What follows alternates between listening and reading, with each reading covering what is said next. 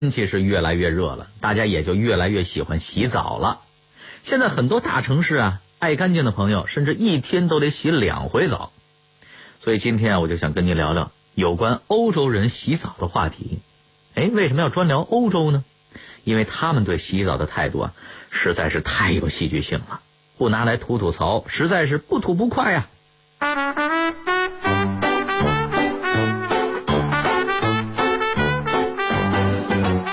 洗澡在西方先扬后抑？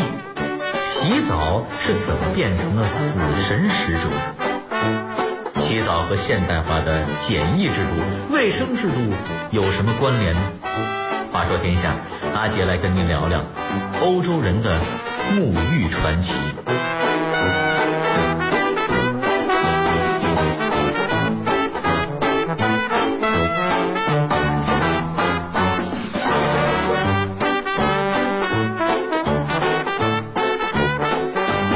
正题之前呢，我得先跟您分享两个离奇的故事，他们呀都和洗澡有关，而且都还发生在欧洲，只不过相差了三百年的时间，您听了肯定会大跌眼镜的。那个时候啊，欧洲骑士文化可是相当的流行的，统治阶层啊都尚武轻文，在那个时候的一个早晨，咱故事开始了啊。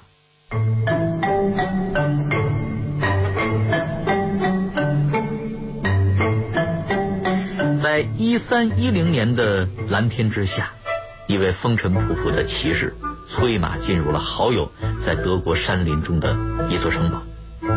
那个时候的贵族都住在城堡里，城堡外边是农田，这些农田和农民都是属于城堡里的贵族老爷的。话说这位骑士一进城堡的大门，立刻就把铠甲和盾牌就挂在钉子上，匆匆走向了庭院的大树下。男主人还没来呢，女主人早早的就迎接在那里了。那里有一个热气腾腾的大木桶，里边全是热水。女仆们笑得跟花儿似的，招呼骑士来来来洗澡，还把花冠啊递向骑士，口中念着祝福的祷告。在木桶的尽头的仆人们呢啊，正用吹风机吹火呢，让热水不要冷却。这位来拜访的骑士老爷先不上楼。而是大模大样的躺在浴盆里，也不问男主人在哪儿，身上洒满了玫瑰花瓣，直接就洗上了。这还不算，不大一会儿，那位女主人也脱下了外袍，打算进入浴盆里边给客人搓背。好嘛，这城堡主人的心够大的，到现在还没露脸呢。那位说了，这骑士是他们家寨主吗？搁现在谁家要来这么一位，那男主人非跟他玩命不可呀。您先别急。这不是在中世纪吗？贵族老爷们的待客之道就是这个。哎，您别忙着大跌眼镜，这是在一三一零年。咱再往后过个三百年，这会儿啊，却是窝头倒立，大拧个了。您再听下面这个段子。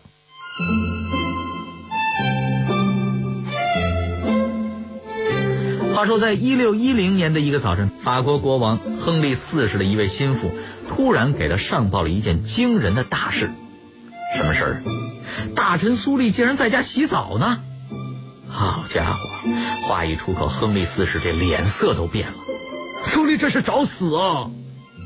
他赶紧命令苏利立刻停止沐浴，今天别进宫见他了，在家里养病吧。就这样，国王的召见。被洗澡给中断了，您说至于吗？啊，哎，在那个时候啊，他还就治愈了。行了，您的眼镜可以往下掉了啊。这就是我给您讲的俩洗澡的段子。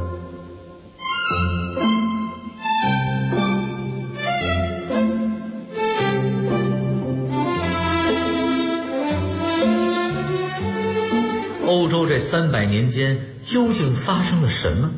让洗澡从人人欢迎到谈澡色变呢？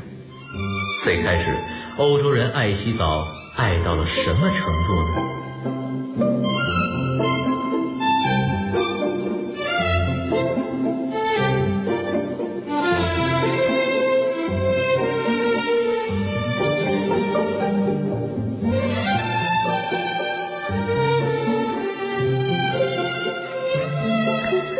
看看洗澡和欧洲人的蜜月期。那个时候啊，洗澡可是和一切美好欢乐的字眼能联系在一起的。从平民到贵族，从娱乐活动到庄重仪式，都跟它沾边就好像打扑克牌，上层人打桥牌用它，下层平民斗地主、扎金花也都用它啊。拿草根老百姓来说吧，那个时候最大的乐趣莫过于在河里边游泳比赛了，还有休息时的全民大沐浴。无论是查理曼大帝五百名士兵的游泳大赛，还是乡间教堂的日常洗礼聚会，那都是平民家中津津乐道的话题。那时候的欧洲是全民信基督教，基督教的入教仪式之一就是接受洗礼。我们在很多电影里边也都经常能看到，就是神父啊把你全身往水里边一按，就证明你是上帝的人了。不过那是现在，中世纪可略有区别。那个时候日耳曼民族都淳朴豪放，受洗的不论男女都不穿衣服，那可是真喜呀。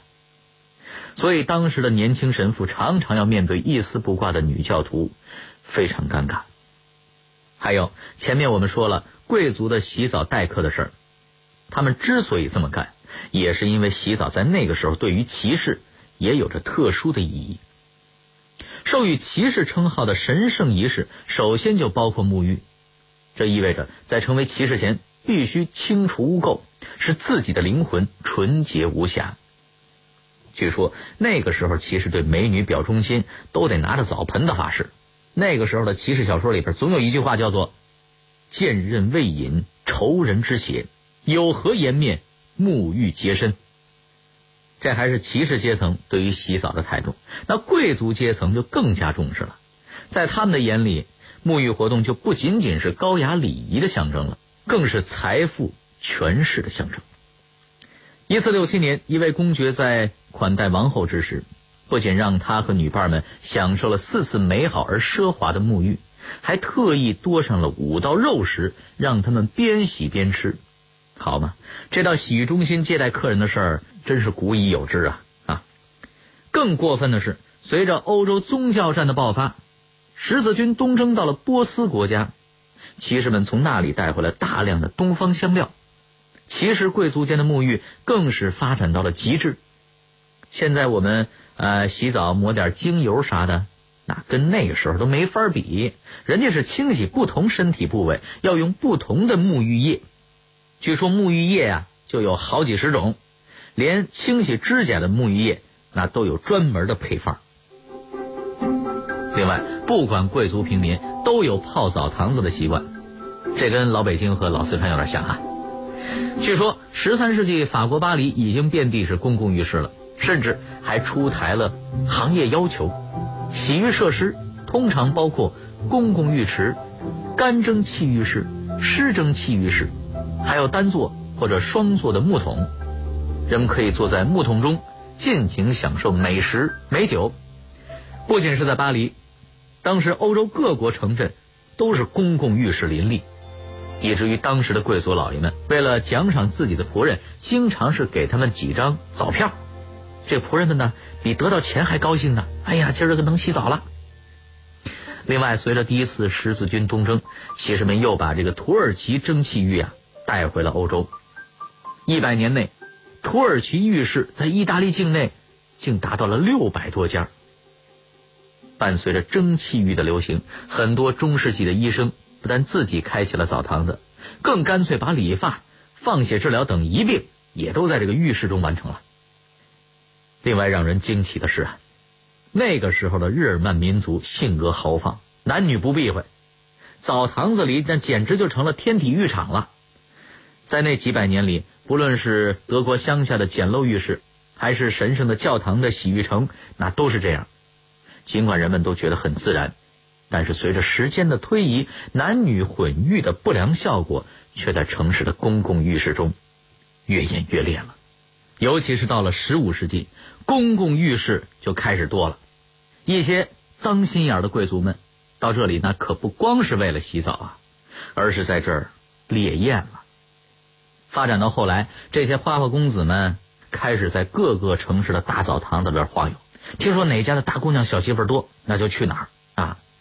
再有，到了这个时候啊，欧洲的宫廷礼仪开始推广了，人们的体面意识和廉耻观也逐渐的发生了转变。日耳曼人也开始觉得这样不太合适了。到了十五世纪，大城市已经达成了共识，公共浴室里开始禁止男女混浴了。总之吧，浴室鬼混带来了越来越多的城市暴力事件，让欧洲政府也是难以容忍，公共浴室因此也就少了起来。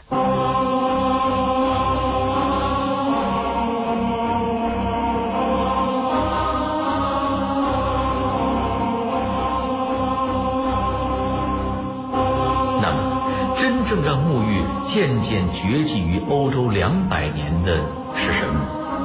比分域制度更著名的打击是怎么开始的呢？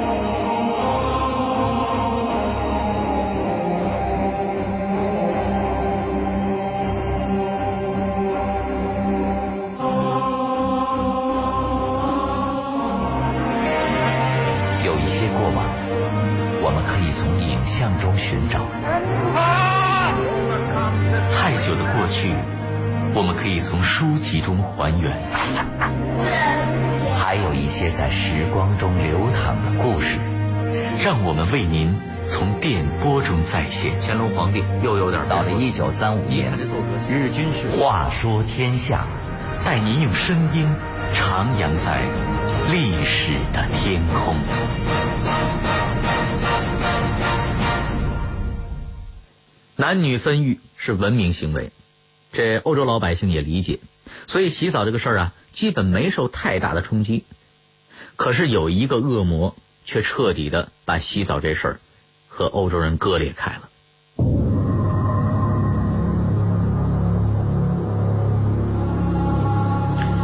话说，公元一三四七年，一艘来自东方的船停靠在了意大利热那亚的港口边。热那亚和威尼斯当时是欧洲两个巨大的联邦式国家，在地中海一带称霸一方。可是强中自有强中手啊！你在欧洲牛气，还有在世界牛气的人呢？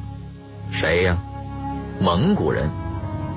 当时正是大元帝国开疆拓土最厉害的时候，蒙古铁蹄踏遍了欧亚大陆，什么热那亚、威尼斯全都靠边，欧洲也得归我管。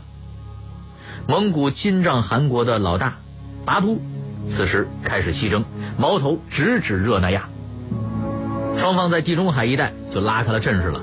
开兵建仗了。要说洗澡，蒙古人比不了欧洲人，那干仗可是不含糊。虽然人家是劳师袭远，从遥远的东方来，但是气势如虹，战斗力贼强。热那亚的骑士们和人家一交火，那就怂了，只好退到城里边厮守。这下蒙古人傻眼了，大炮都打不破这坚固的城堡，咋办呢？就在这个时候，那艘来自东方的船帮上忙了。原来呀，这个船上的水手们正受着一种怪病的折磨，几乎死了一大半。为了攻占这座城市，蒙古人开始冒坏了。他们用病死的尸体当炮弹打入城中，这一下子就把一场瘟疫带到了热那亚，进而带到了欧洲。这场瘟疫有一个很恐怖的名字，叫做黑死病，俗称鼠疫。但是短短三个月，大炮就没攻陷的城池，愣让这鼠疫给拿下了。这场来自大草原的鼠疫，不仅攻破了城池，还进一步蔓延，夺走了欧洲三分之一人的生命。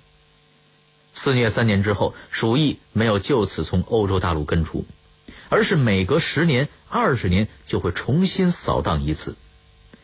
在这场瘟疫中，死去的人不计其数，那真是百里无鸡鸣。白骨露于野呀，也因此造就了十六到十七世纪人们的卫生观念的转变。欧洲为之禁止洗浴两百年。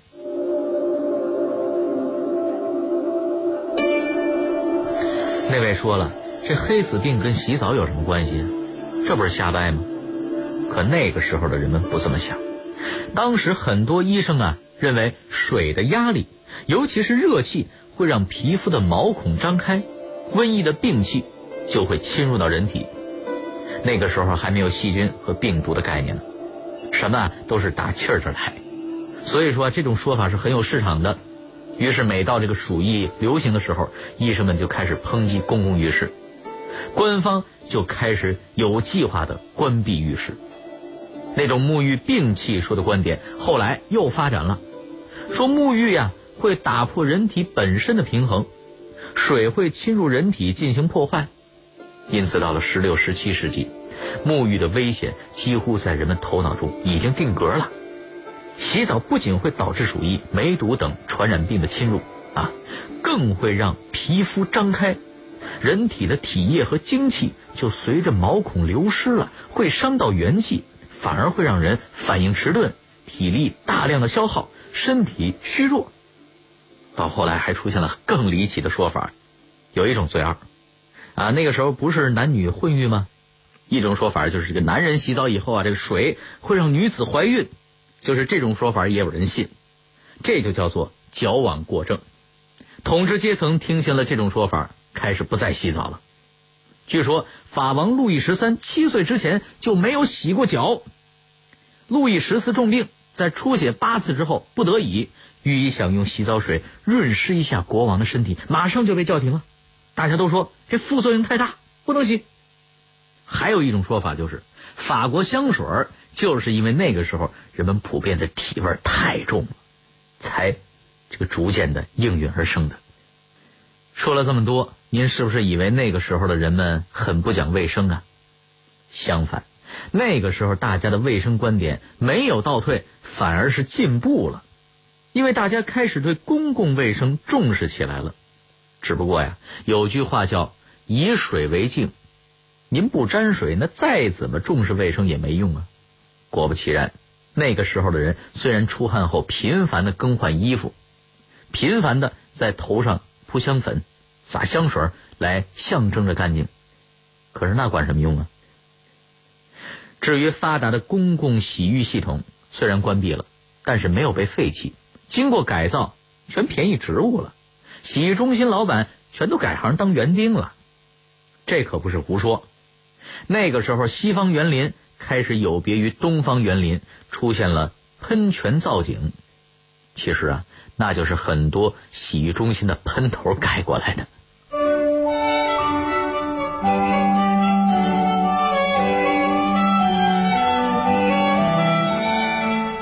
那沐浴又是什么时候复兴起来的？它和公共卫生系统有什么关联呢？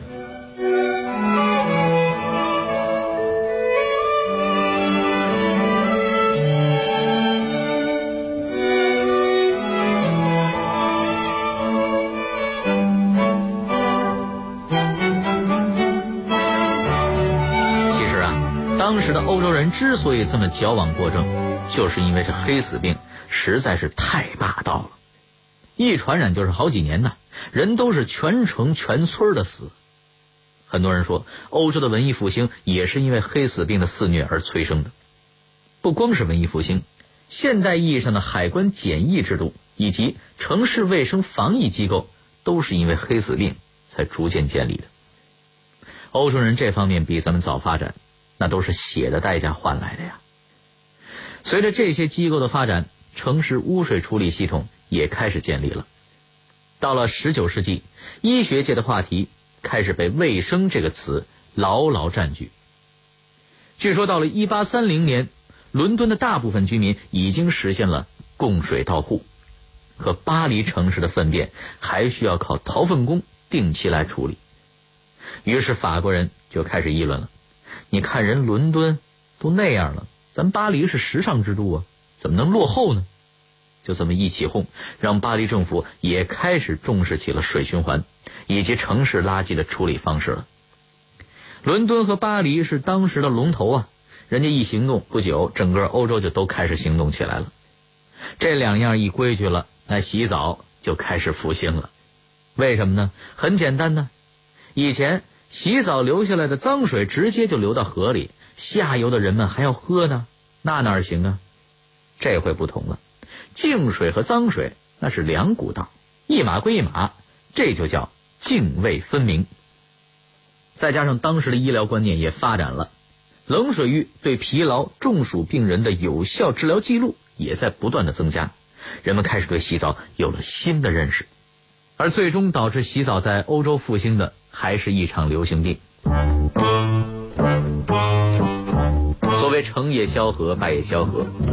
一八三二年，巴黎开始霍乱大流行，跟鼠疫叫黑死病一样，霍乱当时也有一个可怕的外号，叫做呼啦烈。几个小时之内，呼啦烈这人就没了。这回医生们发现，水的稀缺程度与霍乱死亡成正比。越是不洗澡的地方，越是干燥的地方，呼啦烈就是越猛烈。于是，公共卫生法令正式将温水浴视为一种疾病防治的手段。在不断蔓延的霍乱面前，巴黎和外省各国又出现了定期沐浴的习惯。到现在，沐浴才终于完成了它在欧洲大陆百年沉寂之后的回归。